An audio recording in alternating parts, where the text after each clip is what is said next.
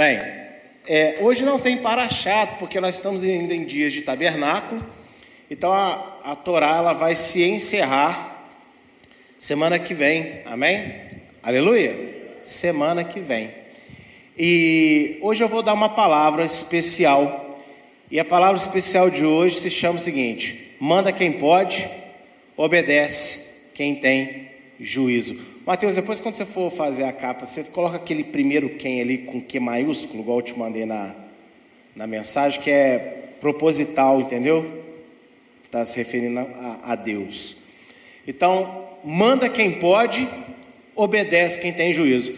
Os mais novos, essa geração Nutella, né, essa geração Millennium, Falcon, Han Solo, aí, como eles dizem, né? É, não, talvez nunca tenha ouvido essa expressão, né? Manda quem pode, obedece quem tem juízo. Mas essa é uma frase que, muito comum para mim na minha infância. Quando eu questionava minha mãe algumas coisas, ela vinha com essa frase aí, ó, pronta para mim. Vocês aí são. Quem é dessa geração que ouviu muito essa frase na boca de mãe, de pai aí também? Não é verdade? É tipo assim: faz o que eu estou mandando, não te interessa. Né? Eu mando em você e é isso. E ai de você se você quisesse argumentar contra isso, né? E hoje eu vou dar uma palavra simples, né? Mas eu quero fazer algumas leituras com vocês, porque nós estamos em dias de tabernáculo e eu não quero hoje falar muito sobre o que precisamos, sobre a nossa vida. Eu quero falar hoje especificamente sobre Deus, um pouquinho, tá bom? E abra sua Bíblia aí em Jeremias, capítulo de número 18. Lógico que a comunicação hoje, ela é uma bênção, né? Porque nós também, na nossa geração, faltou um pouco de diálogo para nós, algumas coisas, isso é bem verdade. Só que hoje também tudo é diálogo, né? A criança pode ouvir um não, que, meu Deus, né? Acabou o mundo, é verdade? É psicólogo, remédio controlado, que. Então, eu estou vivinho, aleluia. Estou vivinho, né? Dona Verilde, Deus abençoe minha mãe. Espetáculo de mãe. Mas como precisava de ó, chamar junto ali, como eu e a Jéssica fala, tartaruguinha saía do casco, meu irmão. O negócio ficava estreito. Jeremias capítulo 18, você achou? Verso de 1 a 6 vai dizer assim: A palavra de Adonai Deus que veio a Jeremias dizendo: Levanta-te e desce à casa do oleiro, e lá te farei ouvir as minhas palavras. E desci à casa do oleiro, e eis que ele estava fazendo a sua obra sobre as rodas, como o vaso que ele fazia de barro, quebrou-se na mão do oleiro, tornou a fazer dele outro vaso, conforme o que lhe pareceu bem aos seus olhos do oleiro fazer. Então veio a mim a palavra de Adonai, dizendo: Não poderei eu fazer de vós como fez este oleiro, ó casa de Israel? Diz Adonai: Eis que, como barro na mão do oleiro, assim sois vós na minha mão, ó casa de Israel. Esse texto aqui é muito usado, às vezes, para aplicar nossas vidas, que Deus, né, Ele pega, nos reconstrói, e é lógico, esse texto realmente fala isso. Só que esses dias eu estava pensando que a gente ignora, talvez, um aspecto principal desse texto, que não é falar o que Deus está fazendo, é falar do que Deus pode fazer, e se Ele quiser, Ele vai fazer, independente do que a gente acha. Israel foi formado pelo próprio Deus, Israel não era povo, amém? Israel eram escravos, eram, eram escravos na terra do Egito, e Deus fez dele povo. Por quê? Porque ele quis. Ele prometeu a Abraão que dele ele faria, é, um, ele faria uma descendência tão numerosa que chegaria a ser um povo. Começou com Abraão. E chegou o dia que esse povo numeroso era escravo no Egito. Não tinha direitos, não tinha terra, não tinha liberdade de culto, não tinha identidade, não tinha nada. E Deus, porque Ele quis, Ele falou: agora está na hora. Eu vou lá e vou resgatar o meu povo. Ele não resgatou porque o povo clamou, simplesmente. O povo pode ter clamado, mas ele resgatou porque ele quis fazer isso. Ele foi lá, ele quis alertar o Faraó, ele quis endurecer o Faraó através dos seus alertas, ele quis executar os dez juízos, as dez pragas, ele quis levar o povo até Canaã, ele quis retardar o passo do povo por 40 anos por causa da rebeldia. E depois que o povo esteve lá, ele quis expulsar os povos aos poucos, para ver o que, que o povo faria. Ele quis ceder um rei para Israel, que foi o primeiro rei, o rei Saul. Não adiantaria, ah, mas o povo está clamando, mas se ele não quisesse, não teria rei nenhum lá. Ele quis. Ele quis rejeitar Saul, quis colocar Davi no lugar. Depois de muitos séculos, ele quis enviar profetas para chamar o povo de volta à responsabilidade. Quando depois ele se cansou de enviar profetas, ele quis mandar o povo para a Babilônia, para lá o povo aprender. Passados 70 anos, ele quis trazer o povo de volta para Israel. Ele quis mandar Yeshua para se fazer homem, como nós. Ele quis entregar Yeshua na cruz. Ele quis ressuscitar Yeshua. Ele quis nos salvar. E porque Ele quer, Yeshua retornará e a vida eterna chegará. Eu falei muita palavra quis aqui, não foi? Porque nós nos esquecemos, meus irmãos, que Deus, ele tem o direito de fazer tudo o que ele quiser independente da nossa opinião, independente do que a gente quer, independente da nossa teologia, independente das bases que nós firmamos a nossa crença nele, Ele é Deus. Ser Deus implica em alguma coisa, diferente das mitologias das diversas culturas que há no mundo, ou já houve, civilizações que já nem existem mais, mas cujas histórias dos seus deuses chegaram até hoje, viraram filmes, viraram jogos, viraram canções, viraram poemas. Nessas mitologias, os seus deuses brigam entre si. Nessas mitologias, os seus deuses têm paixões tão carnais quanto os seres humanos. Só que nós não estamos falando de Deus, nós estamos falando de um único e verdadeiro Deus. Deus não nasceu, Deus não tem um pai, uma mãe, Ele é Deus, Ele sempre existiu. Só isso já é motivo suficiente para dar nó na sua cabeça. Porque para você tudo tem que vir de algum lugar. É tipo aquela, não sei se você já teve essas perguntas quando criança. Se, é, se Deus criou, né, se antes do mundo havia o universo, quem, é, quem criou o universo? Se antes do universo existiu nada, quem criou o nada? O que, que havia antes do nada? O que, que havia antes do nada, que havia no nada, que depois veio ter o universo? Já viu esse tipo de pensamento? Isso nunca vai acabar. E essa é a maior prova definitiva que existe um Deus. Um Deus. Ele sempre ouve. E isso é inconcebível à nossa memória. Isso é inconcebível à nossa limitação humana de tempo, de espaço. E aqui, quando Israel se perde de vez, e Deus manda Jeremias como o último profeta antes da Babilônia, só que, como eu expliquei aqui outro dia, Jeremias não estava vindo para alertar para o povo se arrepender, para talvez a Babilônia não acontecer.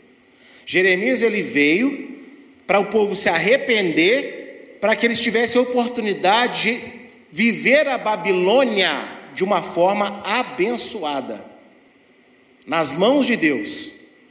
Quem rejeitasse a mensagem de Jeremias, os líderes seriam mortos, mas o povo seria levado para a Babilônia do mesmo jeito. Porém, lá eles não teriam o favor de Deus, eles estariam entregues à vontade dos homens.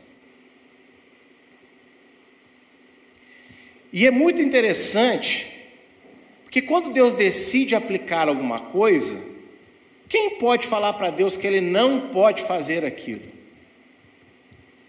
Existe, às vezes, em algumas igrejas, em algumas é, afirmações, de que a gente pode determinar para Deus o que Ele pode, o que Ele não pode, e nós muitas vezes fazemos isso. E Deus ele sabe diferenciar um gesto de fé de você estar tá trocando as bolas, de você querer ditar as regras sobre Ele.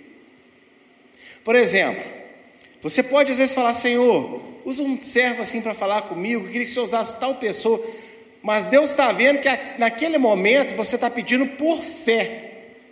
Mas tem pessoas que não pedem por fé.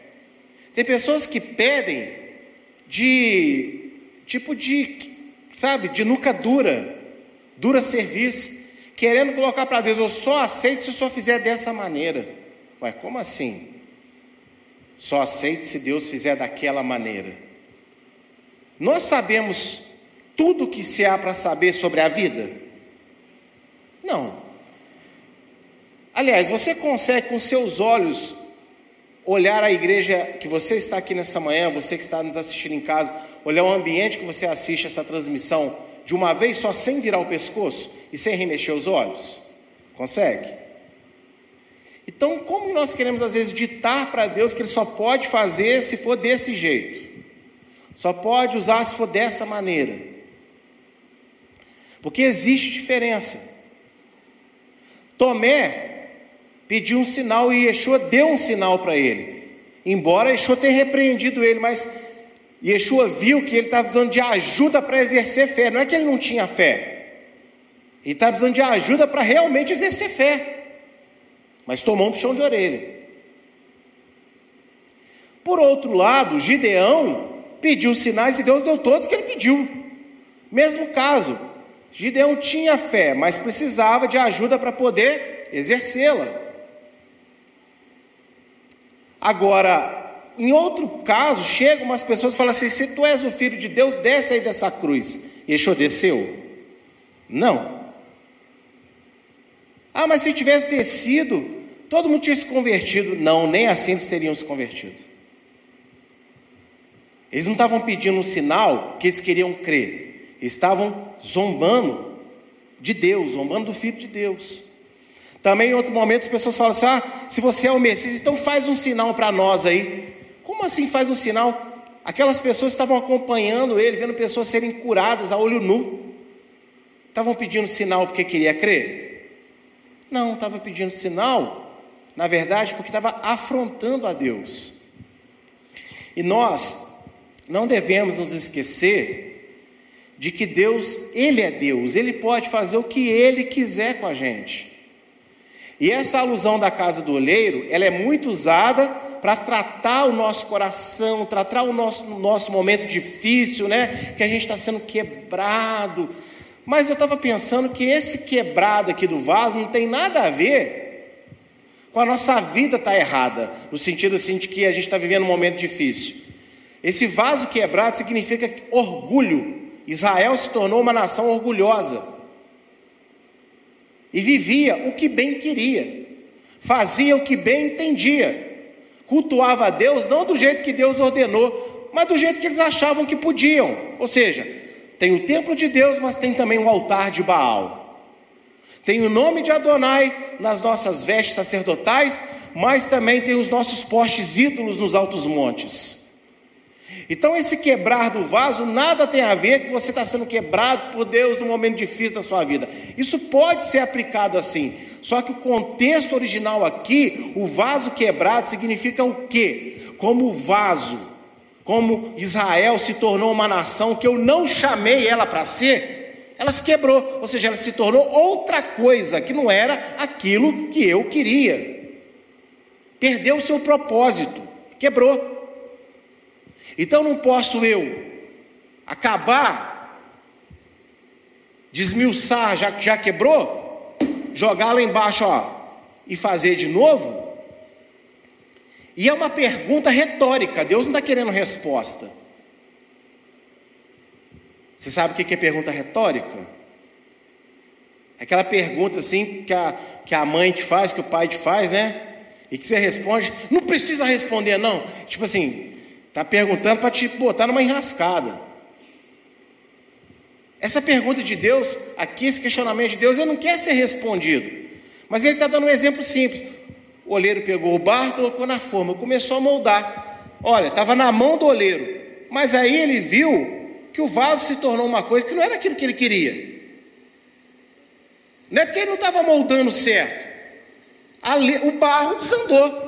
Quantas cozinheiras de mão cheia, ou que sabem cozinhar alguma coisa muito bem, nós temos aqui?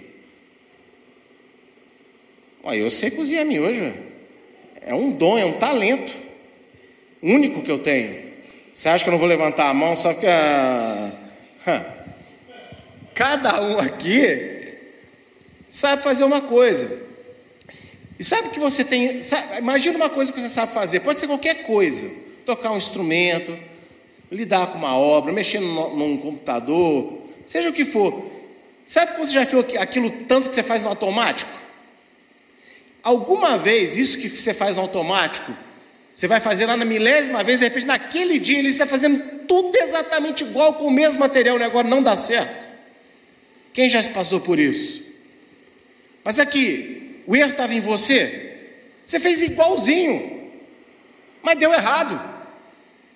Então a culpa aqui do vaso ter dado errado não é do oleiro, é porque às vezes o barro desanda. Ele não quer se moldar. E aí, que coleiro ele pode fazer? Ele joga tudo de novo, ele, ele acaba de desfazer, já que deu errado, desfaz tudo, joga um pouquinho mais de água e começa a fazer um vaso novo, outra vez. Nesse momento aqui, entendam que o, o vaso quebrado não é dificuldade. O vaso quebrado que simboliza a perda de propósito. Porque é agora que Deus ia quebrar eles. Ou seja, mandando eles para a Babilônia. Tá, quem está entendendo o que eu estou falando? Mas o foco aqui é o seguinte: a pergunta de Deus: se o olheiro faz isso com um vaso, eu não posso fazer isso com aquilo que é meu? E Deus ele pode fazer isso com todos nós, como ele fez com Israel. A partir do momento que nós perdemos o propósito, ele tem o direito de fazer o que ele bem entender com a nossa vida, para que a gente volte ao propósito original pelo qual ele nos chamou. E todo ser humano foi chamado com o propósito original de ser salvo, servir a Deus. E ele faz isso com a humanidade. E ele faz isso muito mais com, conosco que somos hoje seus servos. Esse texto ganhou uma dimensão nova na minha cabeça.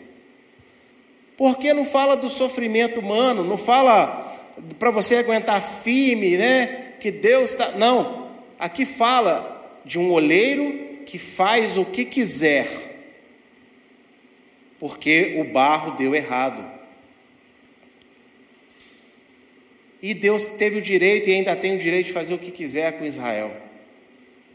E Deus teve, tem e terá o direito de fazer o que quiser com as nossas vidas, porque Ele é Adonai. Não existe outro Deus além dele. E aí eu quero te perguntar: se Deus pode fazer o que quiser, porque Ele é Deus, ele não pode também ordenar o que ele quiser? Não interessa o motivo? Hoje é uma necessidade na igreja muito grande de entender por que Deus manda fazer as coisas. Por que, que Deus manda fazer isso? Por que, que Deus mandou fazer aquilo? Pastor, então você está tá querendo falar que eu tenho que ser um, um ignorante de jeito nenhum, porque muitas coisas Deus explica na palavra, então é bom a gente aprender. Só que eu sou do seguinte, da seguinte teoria: obedece pela fé primeiro, aprende o porquê depois. Porque se você precisa aprender o porquê, você não está fazendo por fé, você está fazendo por lógica. E no momento que alguém apresentar uma lógica superior à sua, você deixa de fazer. E é por isso que muita gente volta atrás na fé. Por isso que muita gente volta atrás em muitas coisas que fazia para Deus e hoje não faz mais. Porque nunca fez porque tinha fé, fez pela lógica. Eu entendi a lógica, então eu vou fazer. Só que não é a lógica de Deus, é a sua lógica. Porque a lógica de Deus é: o justo viverá pela fé. E quando você vive por fé, Deus ele traz a lógica dele sobre a sua fé. Mas se a sua prática de fé é baseada em lógica, você vai estar sempre oscilando, sempre com dificuldade. E por isso que eu quis trazer esse texto aqui. Porque aqui Deus, ele de forma muito clara, ele fala que ele pode fazer o que ele quiser com aquilo que é dele. Aí você fala assim, mas eu não aceitei Yeshua, minha vida não é dele. Lógico que sua vida é dele. Você aceitar Yeshua não tem nada a ver com a sua vida ser de Deus ou não. Tem a ver com você aceitar que Deus é seu dono. Que Ele é. Independente se você crê nele ou não. Por que, que Deus pode julgar, vai poder julgar a humanidade no fim dos dias? Porque tudo é dele. O sol é dele, as constelações são dele, o universo é dele, sua família é dele, você é dele seus pensamentos são dele, a tua vontade é dele, teu direito de escolha é dele também. Tudo é dele. Não existe nada em nós que não seja de Deus. Tudo pertence a Deus. O diabo é de Deus também, não no sentido que ele é, é santificado, mas o diabo é propriedade de Deus também. Os seus demônios. Tem muita gente que pensa assim, ah, porque o inferno é do diabo. Não, o inferno pertence a Deus, foi Deus que criou o inferno. Tudo pertence a Ele. E Deus tem o direito de mandar o que Ele quiser mandar.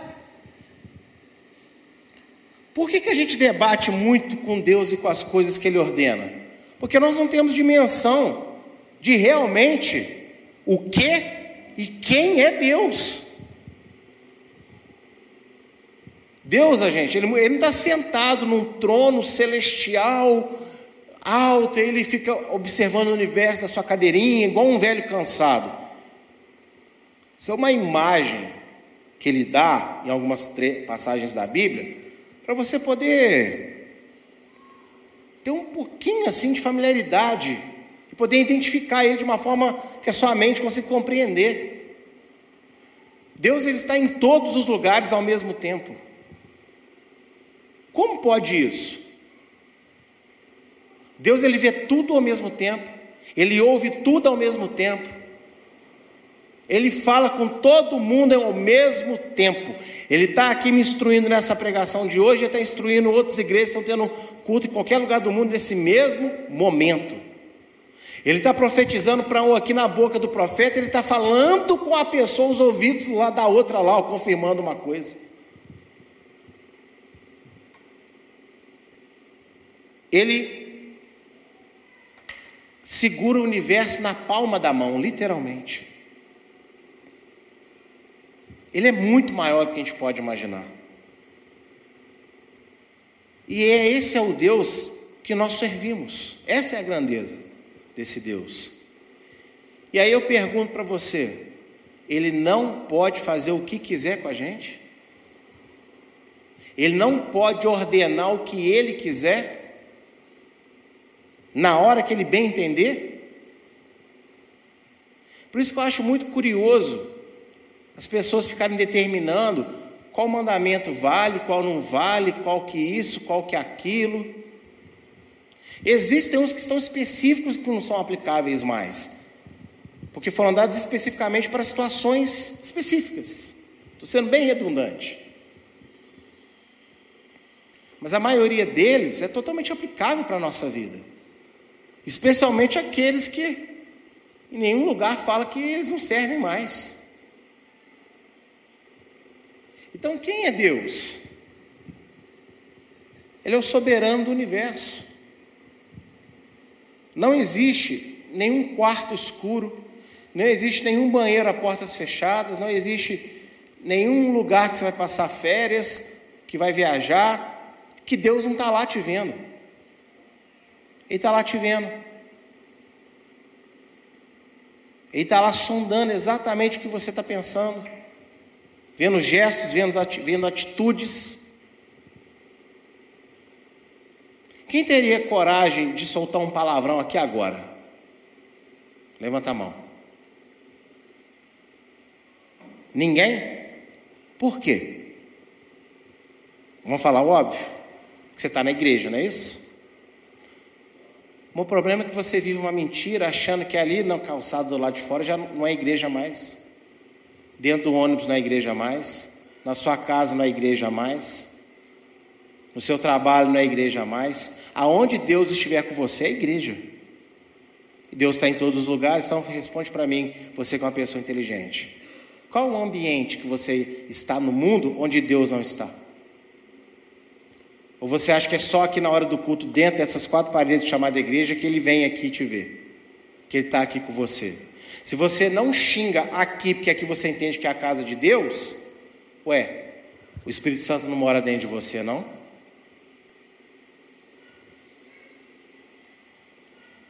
Então, aonde você vai, Deus está indo contigo. Então, se você não fala um palavrão aqui, você não fala palavrão em lugar nenhum.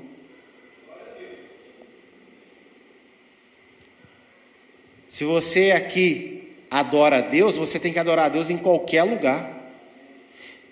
Vamos pela lógica? Se na igreja você só ouve louvores, quem é que teria coragem de colocar um fancão aqui só para a gente dar uma descontraída? Não? Então por que você pode ouvir na sua casa? Por que você pode ouvir no TikTok? Por que você pode ouvir nos vídeos engraçadinhos do Facebook e do Instagram? e no curta do YouTube. Porque quando você está com o seu celular no cantinho da sua cama, Deus não está ali vendo o que você está fazendo, Ele não está ali com você.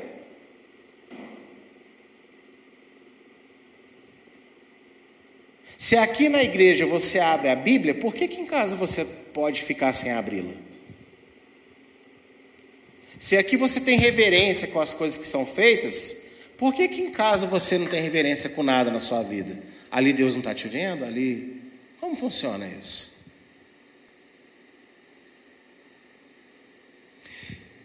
E esse texto já nos mostrou que ele é o olheiro do universo, ele não é o olheiro da nossa vida. Ele é tão olheiro do universo que, como a criação desandou, quando Yeshua voltar em glória, ele fará o que mesmo? Novos céus e nova terra. Por quê? Porque desandou. E ele vai fazer novo. Por isso você vai quebrar tudo antes. E assim Deus também vai te quebrar, vai me quebrar. E aqui no capítulo 18 de Jeremias, eu aconselho aos rebeldes a ver aqui um versículo que diz assim: Ah, cadê o juízo? Tipo assim, ah, eu quero ver Deus fazer mesmo, já que acontece, então eu quero ver. Aí dá um alerta aqui, falando assim: cuidado, hein? Você me chamando para ver o que vai acontecer. Perigoso. Porque tem gente que vai vivendo, Deus não está fazendo nada, acha que Deus não está vendo, mas uma hora Ele faz. Quero mostrar um outro texto hoje para vocês, Isaías 43, sobre quem é Deus.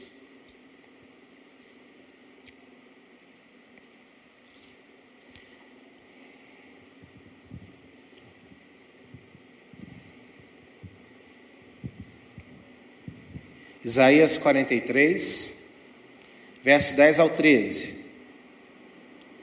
Pois vós sois as minhas testemunhas, diz Adonai, e meu servo, a quem escolhi, para que o saibais e me creiais, e entendais que eu sou o mesmo, e que antes de mim Deus nenhum se formou, e depois de mim nenhum haverá. Eu, eu sou Adonai, e fora de mim não há Salvador.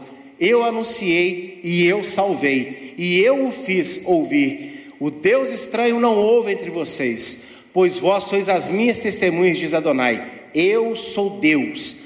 Ainda antes que houvesse dia, eu sou, e ninguém há que possa fazer escapar das minhas mãos. Agindo eu, quem o impedirá? O servo aqui tem um sentido profético de Yeshua, mas também tem um sentido literal do próprio Isaías, que era o profeta a qual Deus chamou. Ele mostrou a sua glória, lembra? Isaías capítulo 6. A história de Israel era uma comprovação clara de que Deus existe. E de que Israel teve contato com outros deuses. Sim ou não? Teve, ué. Abraão saiu de uma casa idólatra. Isaac conviveu no meio da idolatria. Jacó, uma das suas esposas, era idólatra. Custou abandonar o negócio. Lembra? Raquel.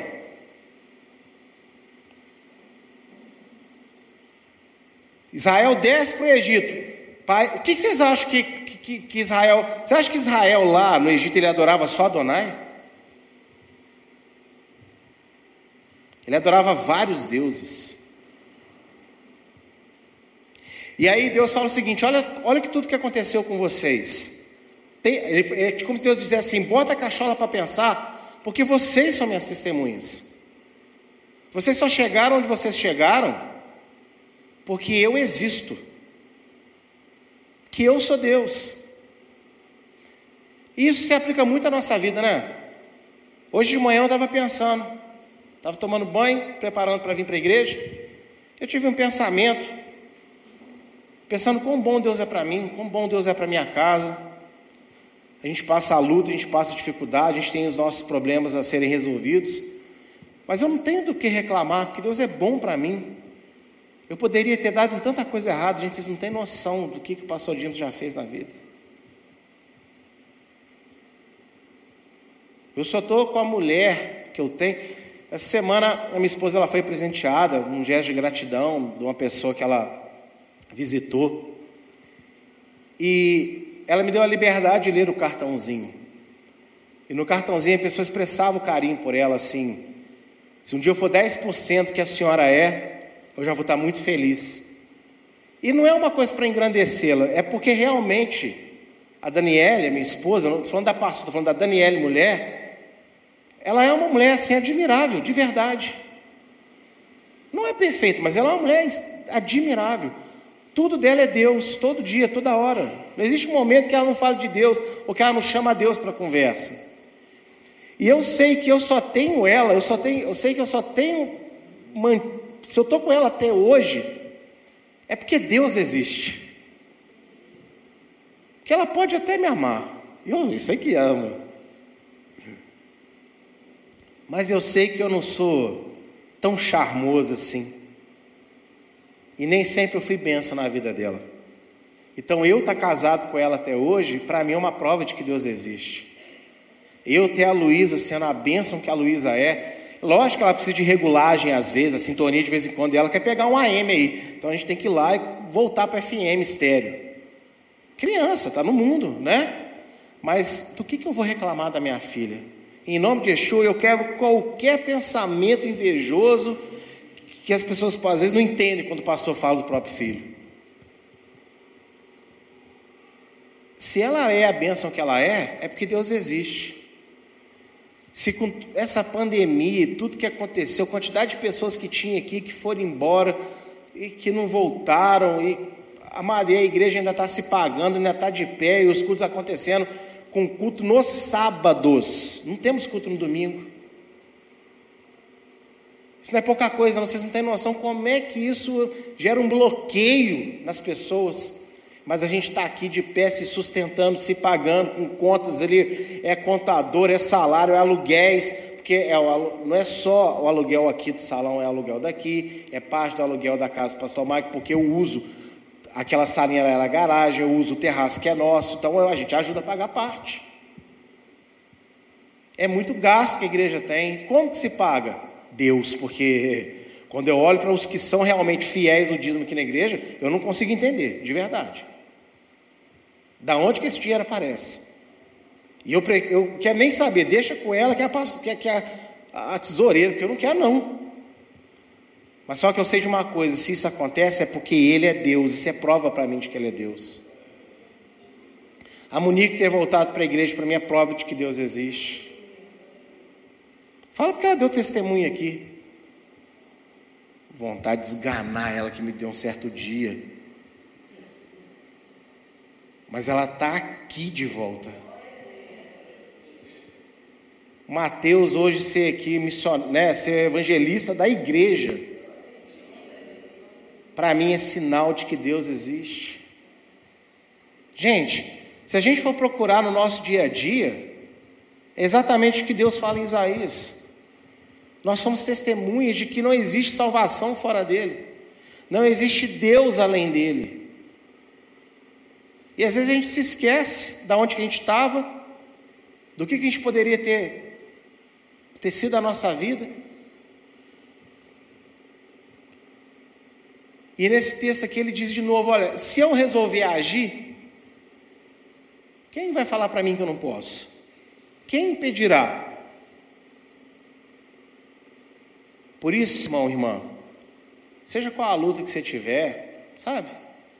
O problema que você tiver, com a pessoa que você tiver em casa, você pode cansar da pessoa, mas não canse de orar a Deus por essa causa. Porque na hora que Deus resolver agir, talvez você fale, Senhor, eu pedi tanto, mas agora eu estou com pena. Ele vai falar assim, e daí? Eu quero agir. Eu não estou fazendo porque você me pediu, você me cansou de tanto pedir. Eu quero fazer porque eu quero fazer.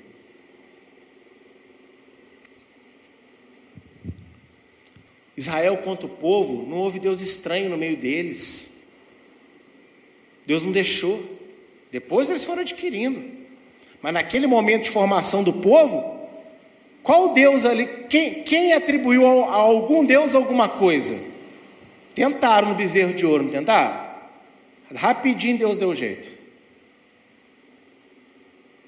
Entende o que quer dizer com isso? E aqui deixa eu falar, eu tô, vou preparar uma pregação mais específica sobre isso. Mas quando ele fala fora de mim não há Salvador,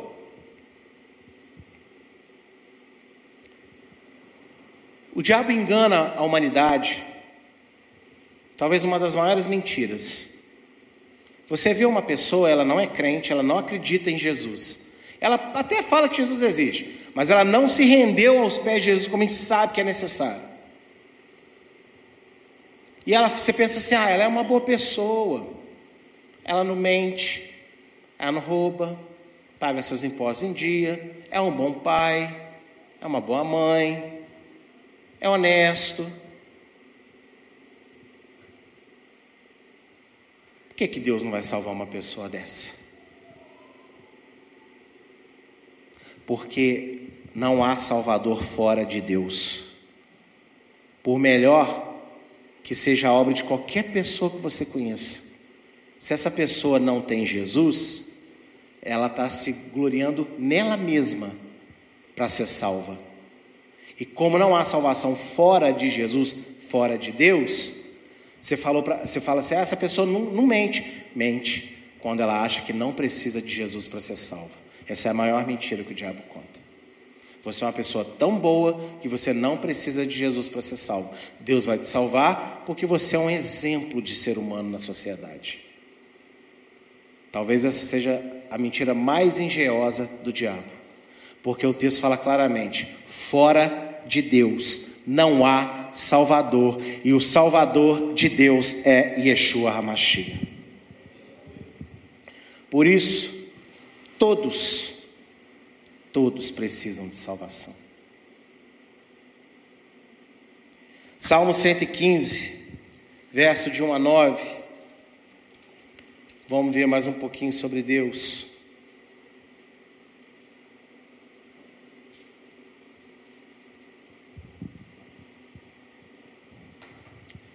Não a nós, Adonai, não a nós, mas a teu nome da glória por amor da tua benignidade e da tua verdade. Por que dirão os gentios: Onde está o seu Deus? Mas o nosso Deus está nos céus. Fez tudo o que lhe agradou. Os ídolos deles são ouro e prata, obra das mãos dos homens. Tem boca, mas não falam, tem olhos, mas não veem, têm ouvidos, mas não ouvem, narizes têm, mas não cheiram, têm mãos, mas não apalpam, têm pés, mas não andam, nem som algum sai da sua garganta. A eles se tornem semelhantes os que os fazem, assim como todos que neles confiam. Israel confia em Adonai, ele é o seu auxílio e o seu escudo. Esse texto aqui é um texto particularmente especial para mim, por motivos pessoais. Mas, olha que interessante.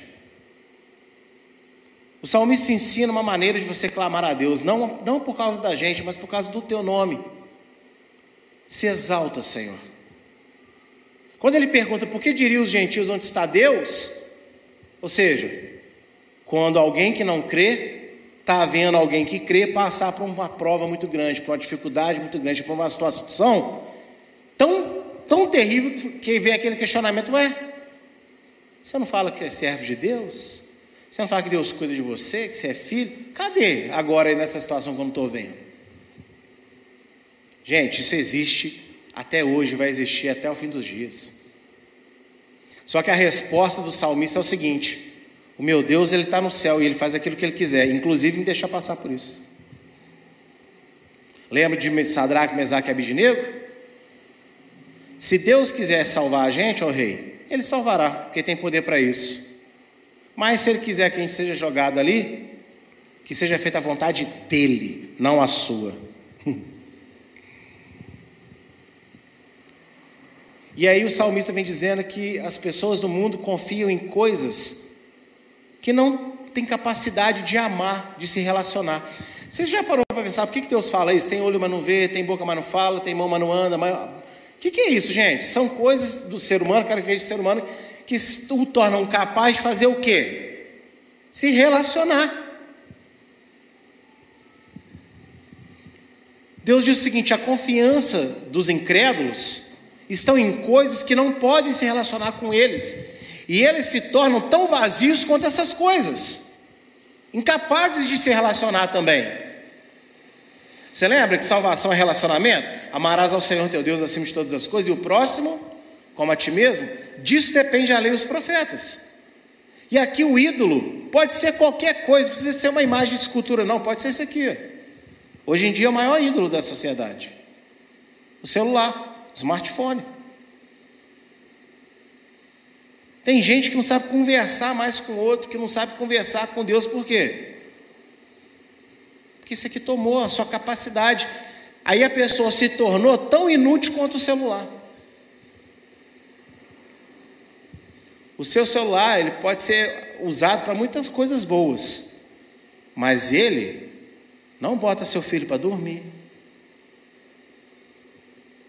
Ele não preenche o papel de de marido na vida da sua esposa, ou de esposa na vida do seu marido, se preencher, você pode saber que a coisa está muito ruim.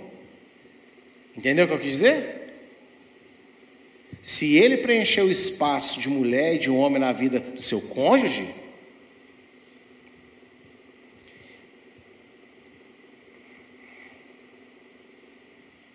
E é engraçado, porque eu estava, eu vi outro dia uma reportagem sobre pornografia.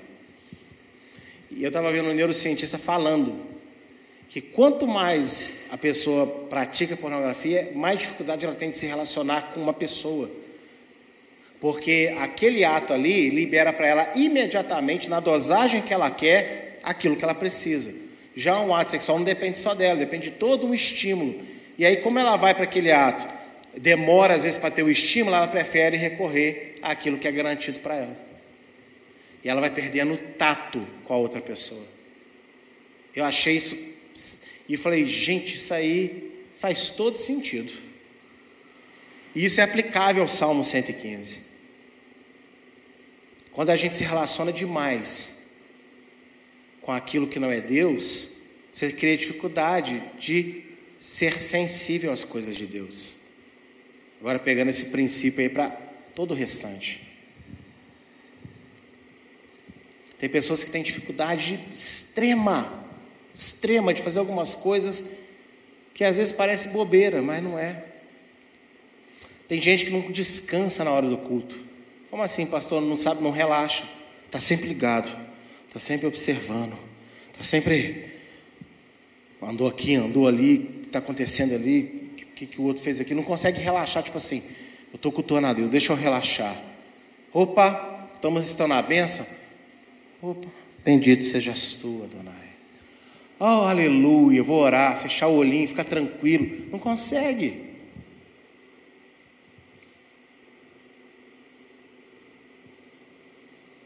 E quem é Deus? Deus ele é um Deus que não tem nenhuma dessas coisas aí. Deus tem mão? Estou falando do Pai. Deus é o que, gente? Ele está em quantos lugares ao mesmo tempo? Entenda, ele fala que tem mão para você entender. Mas Deus tem mão literal? Só na pessoa do filho dele. Não. Deus tem olhos literais, tem boca literal, tem mão literal, mas Ele abraça, Ele fala, Ele enxerga, Ele ouve, Ele toca, Ele respira, a adoração, o aroma. Pois é, Ele não tem nada disso, mas faz tudo isso. A confiança das pessoas está em coisas palpáveis, mas que não é capaz de fazer aquilo que Deus capaz de fazer. E esse é o desafio da fé. Deus é invisível. Ele é intangível. Você não pode tocar Deus como eu toco numa madeira. Madeira, tá? Ah, não foi o pastor Mike que chamou de bambu, né? Ele não está aqui agora para me zoar ele. Na madeira. Você não pode tocar Deus como você toca no púlpito aqui. Mas a forma como Deus quebranta a gente, como Ele toca os nossos corações, Pessoa nenhuma que encosta na gente é capaz de fazer. Entende aqui o, o, jogo de palavras que Deus está usando no Salmo? Deus ele faz muito isso na Bíblia.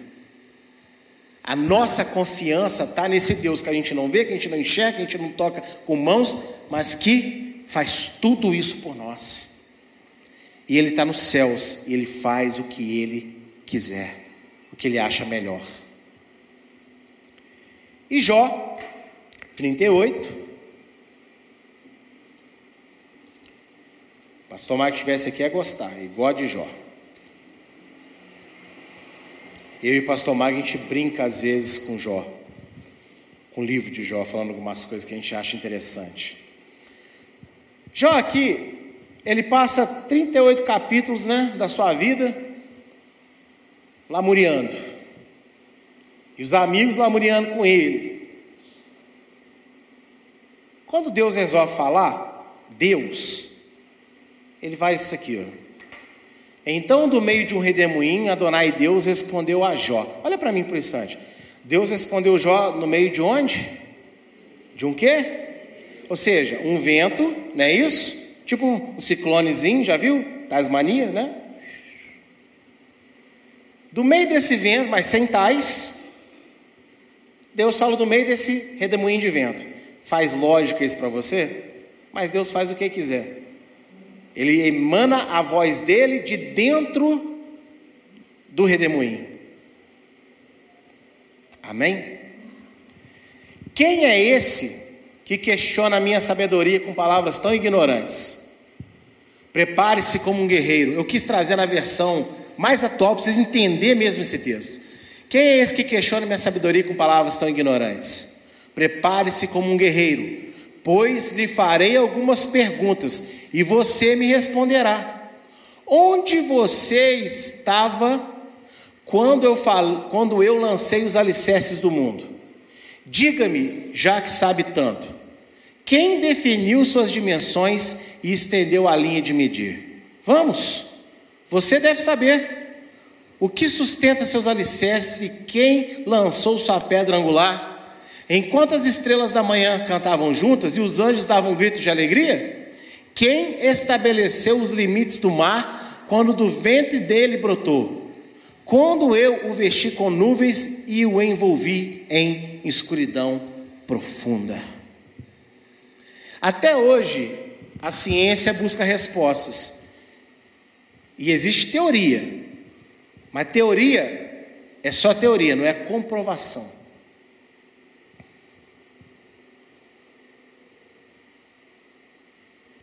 Deus ele fez tudo. Esse texto é interessante, né? Quando o ventre saiu, rompeu, quer dizer, o ventre saiu de, o, aliás, o, o mar saiu de um ventre. Que ventre? A dona água, né? A, a, a, a, a, a, senhora poço gigante do universo estava estava grávida e chegou aqui na terra e pariu o mar, né? Sabe, Deus está brincando com as palavras, gente. Mas ele fala coisas aqui interessantes. Não pensa vocês que o universo é uma explosão cósmica fenomenal que aconteceu há alguns bilhares de anos, e aí algumas estrelas foram esfriando, outras se apagando, e aí a necessidade da vida fez com que a vida existisse. Deus está falando o seguinte: tudo existe conforme eu planejei. Antes de Deus criar, Ele planejou. Como eu vou fazer? Assim. Esse texto, para mim, é uma prova de que matemática, química, física, geografia, história, qualquer ciência que o homem hoje tem para estudar a criação, é misericórdia de Deus, é um fragmento quase microscópico do, do cérebro de Deus que Ele permitiu que a gente tivesse, para entender um pouquinho das contas que Ele fez para criar tudo. Quem é Deus? Deus é esse. É aquele que, se, gente, se Ele resolver fazer uma pergunta para nós, que estreito fica difícil. Mas a gente às vezes está cheio de pergunta para Deus, cheio de questionamento. E como eu disse no início, existe a diferença do questionamento por fé do questionamento que você não está concordando. Você não tem que concordar, meu amigo, você tem que crer. E aí, partindo para o final, Apocalipse 20, verso 20, verso 10 ao verso 12. Abra aí Apocalipse 20.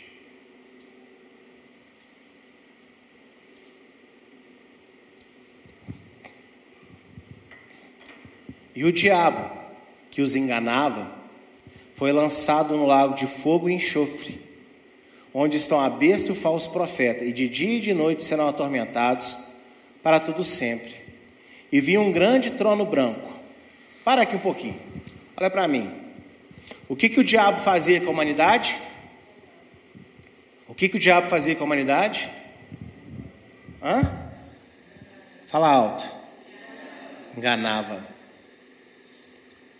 O diabo nos engana desde o princípio dos tempos que nós podemos questionar a Deus. Como que, como que o homem caiu mesmo?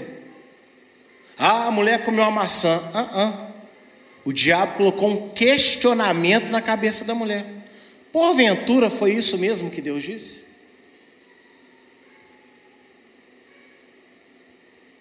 A partir do momento que nós questionamos, nós caímos. Como eu disse, vou refletir pela terceira vez nessa pregação. Existe o questionamento da fé, onde você está buscando em Deus um alento, uma resposta, um entendimento, mas porque você crê nele, não porque você está precisando de acreditar nele. Você está buscando resposta porque você está com dificuldade de acreditar nele. Não, Senhor, eu quero entender, me ajuda a, a, a, a uma solução. É diferente. Vocês estão entendendo estou mostrando essa diferença? Isso é importante vocês entenderem. Então o diabo engana desde o princípio. E o diabo que os enganava, o que aconteceu com o diabo? Foi lançado no lago de fogo e enxofre. Ele será atormentado quanto tempo ali? Para todo sempre. E vi um grande trono branco e o que estava sentado sobre ele, de cuja presença fugiu a terra e o céu e não se achou lugar para eles. Ei, ei, olha para mim. A terra, o planeta e o universo tentaram fugir da presença de Deus. Eles conseguiram? Compara o seu tamanho com o do planeta Terra. Compara você com o tamanho desse salão de igreja. Quem é maior? Quem é mais forte? Salão da igreja, que se eu arrancar um azulejo do chão de tampar, você morre.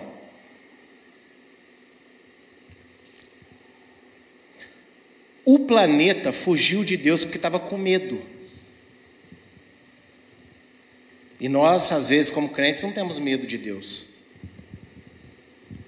Quando eu digo medo, eu quero dizer respeito, temor, amém? E vi os mortos grandes e pequenos que estavam diante de Deus, e abriram-se os livros, e abriu-se outro livro, que é o livro da vida. E os mortos foram julgados pelas coisas que estavam escritas nos livros, segundo as suas obras. Amigo, amiga, a gente tem tanto medo do diabo, não tem? Tem uns crentes que quando fala assim, nossa, porque fizeram um trabalho, ah meu Deus, agora. Ah, eu vou pedir o pastor Dinho para orar, mas não é o suficiente. Eu vou pedir o profeta raiozinho de fogo também para orar, porque também não é o suficiente. Vou jejuar, vou. As pessoas as ficam no desespero. Fizeram um trabalho, porque. Né? Não, lógico, a gente tem que entender que nosso adversário ele é poderoso. Mas se a gente entendesse quem é o nosso Deus, porque esse diabo que as pessoas têm tanto medo, o que Deus fez com o diabo? Lançou. Tipo assim, agora você vai. Por quê? Porque ele quis. Só porque ele quis, ele pode. E no final as pessoas vão ser julgadas por aquilo que fizeram. Em relacion... Fizeram o quê? Relacionados ao quê, gente? A palavra de Deus. Por quê? Porque ele mandou. E quem teve juízo, obedeceu. E quem não teve juízo, fez o que quis. Mas por que, que a gente faz o que quer? Porque a gente não entende quem é Deus.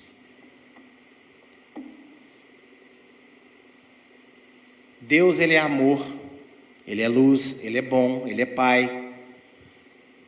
Mas deixa eu colocar para você a seguinte situação: quem aqui é pai? Agora vou falar mais para os pais. Você tem seus pais. Aliás, você tem seus filhos, certo? Você ama seus filhos? Se o seu filho amanhã, aí você quer ser, quem aqui entende que é bom você ser amigo do seu filho, de verdade? Quem aqui quer que seu filho queira, queja ser seu amigo. Mas vamos supor que amanhã seu filho chega em casa e fala assim: Ei, pai, pá! Na sua força. Tá tudo bem para vocês? Imagina as mulheres, chega a filha, a princesinha, e você fala assim, Mocréia.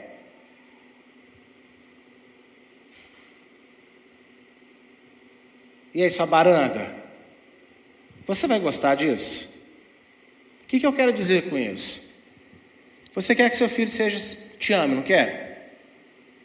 Mas você também quer que seu filho o quê? Te respeite. O problema é que nós somos seres humanos. E quando o nosso filho cresce, pode ser que ele nos derrote, fisicamente falando. Agora, se ilude quem pensa que pode fazer isso com Deus. Você pode crescer o quanto você for, se tornar o presidente dos Estados Unidos, do Brasil, da Rússia, de todos os países do mundo. Se Deus fizer assim, ó, se tiver roendo, a, se Deus estiver roendo o cantinho da cutícula assim, por mero prazer, agora estou fazendo uma alusão de Deus, vocês vão entender, né? Destruiu a terra. O problema é que com Deus, você nunca vai chegar num ponto onde você pode mandar nele, onde você vai superá-lo, onde você agora é dono das suas perninhas, dono da sua vontade, pode viver o que quiser. Que aonde você quiser estar, Ele está lá te olhando, Ele é Deus. Esse é o nosso Deus. E eu quero terminar com essa frase aqui de Yeshua, Mateus 10, 28.